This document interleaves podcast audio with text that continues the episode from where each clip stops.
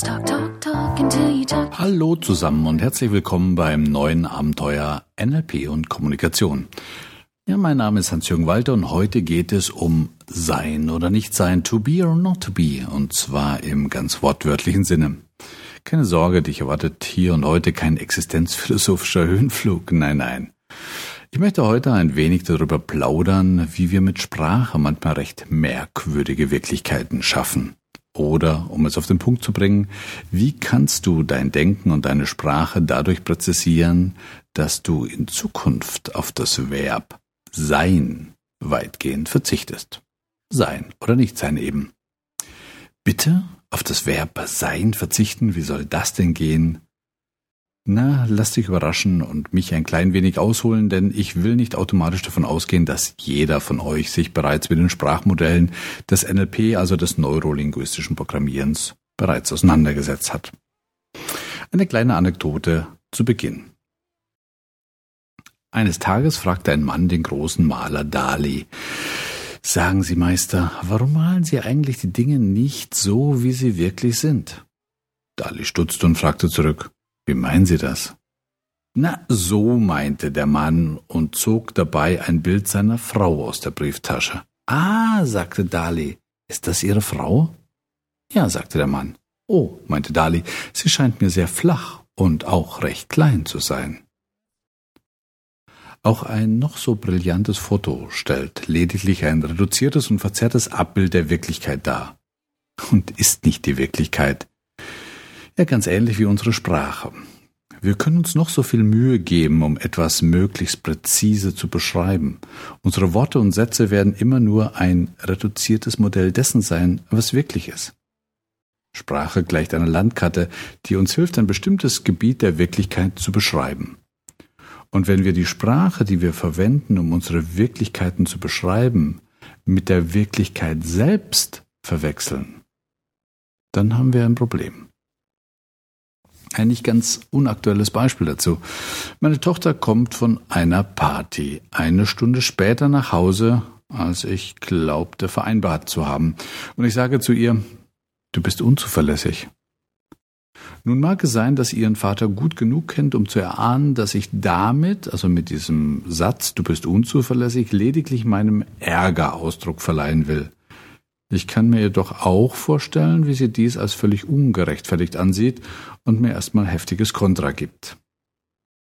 Natürlich erkennt der geschulte NLPler in meinem Satz sofort, dass unzuverlässig recht vage daherkommt und unter Umständen allein schon dieses Wort Unmut bei meinem Töchterlein erregen könnte. Ja, da stimme ich auch zu.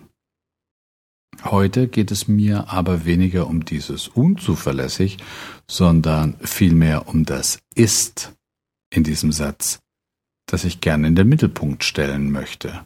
Du bist unzuverlässig.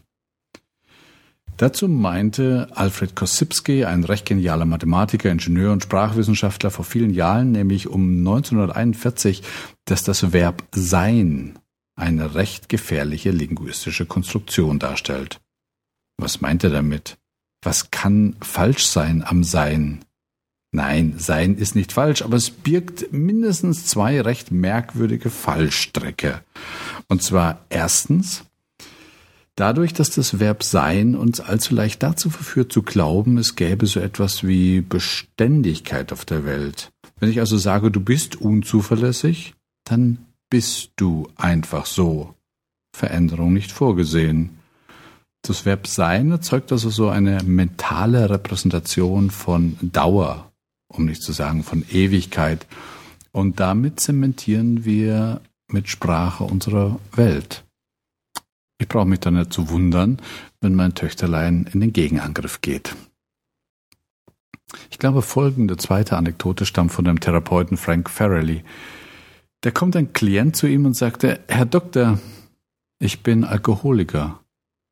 Worauf Frank fragte, sagen Sie mal, frühstücken Sie auch hin und wieder? Ja, natürlich, antwortete der Mann. Ah, sagte Frank, dann sind Sie also auch Frühstücker.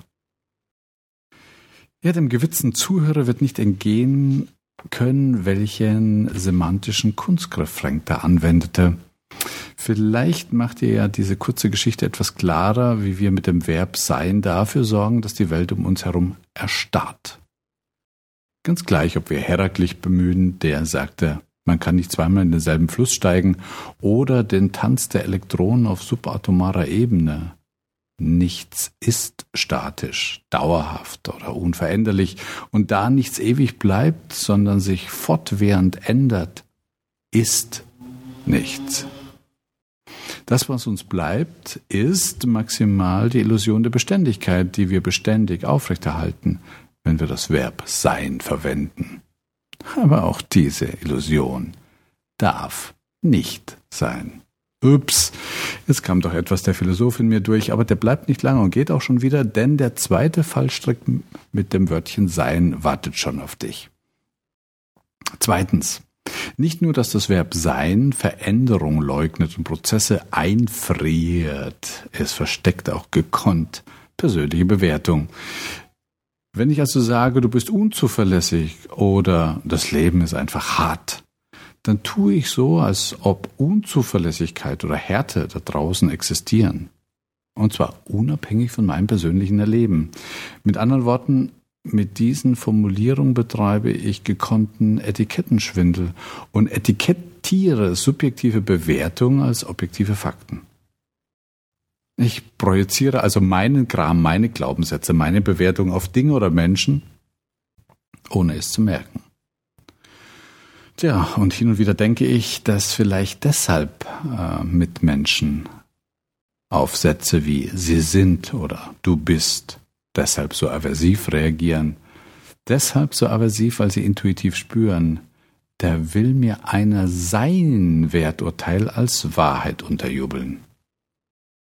Kurzum, das Verb sein vermittelt also erstens oftmals eine Illusion von Beständigkeit, wo gar keine ist, wo es keine gibt. Und zweitens verschleiert es subjektive Werturteile dadurch, dass es den Anschein erweckt, es handle sich um objektive Tatsachen.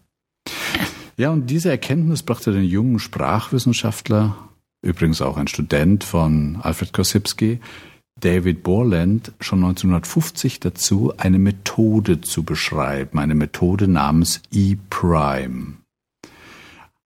Eine Methode zu beschreiben, mit der er vorschlug, im englischen Wortschatz sämtliche Formen des Verbs to be schlichtweg zu vermeiden. Zudem schließt ePrime auch die Verwendung von Passivsätzen aus, wodurch der Sprecher klar dazu angehalten wurde, klar zu benennen, wer da sagt, tut oder etwas entscheidet. Ja, einige Wissenschaftler bezeichnen ePrime als Variante der englischen Sprache, während andere in ePrime eine Art Geistesdisziplin sahen um selbst klarer zu denken, zu sprechen und zu schreiben.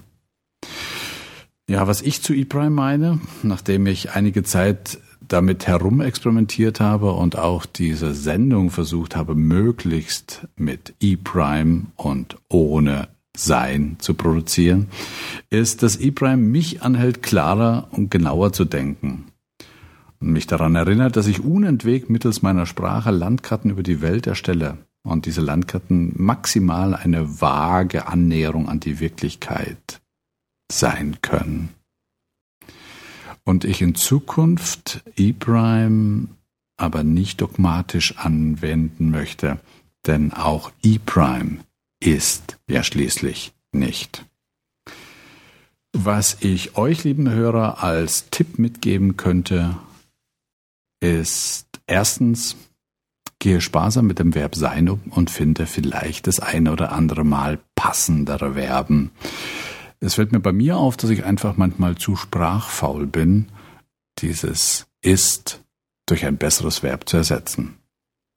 Also bevor ich sage, der Film gestern war einfach toll, mir zu überlegen, ob es nicht vielleicht besser zutreffen würde, wenn ich sage, mir hat der Film gestern Abend sehr gut gefallen.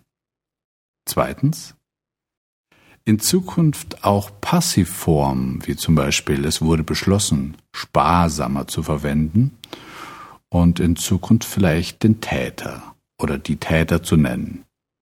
Wir haben beschlossen, ich habe beschlossen und last but not least, darauf zu achten, die eigenen Aussagen nicht hinter dem Deckmäntelchen einer objektiven Tatsache zu verstecken, sondern sich als Urheber des betreffenden Werturteils zu outen, meiner Meinung nach. Oder ich bin der Ansicht, oder ich denke, oder ich glaube. Schlussendlich bin ich der Überzeugung, dass ePrime eine feine Möglichkeit ist, mehr Präzision in die eigene Sprache zu bringen, zugegebenerweise auch wenn es nicht leicht fällt.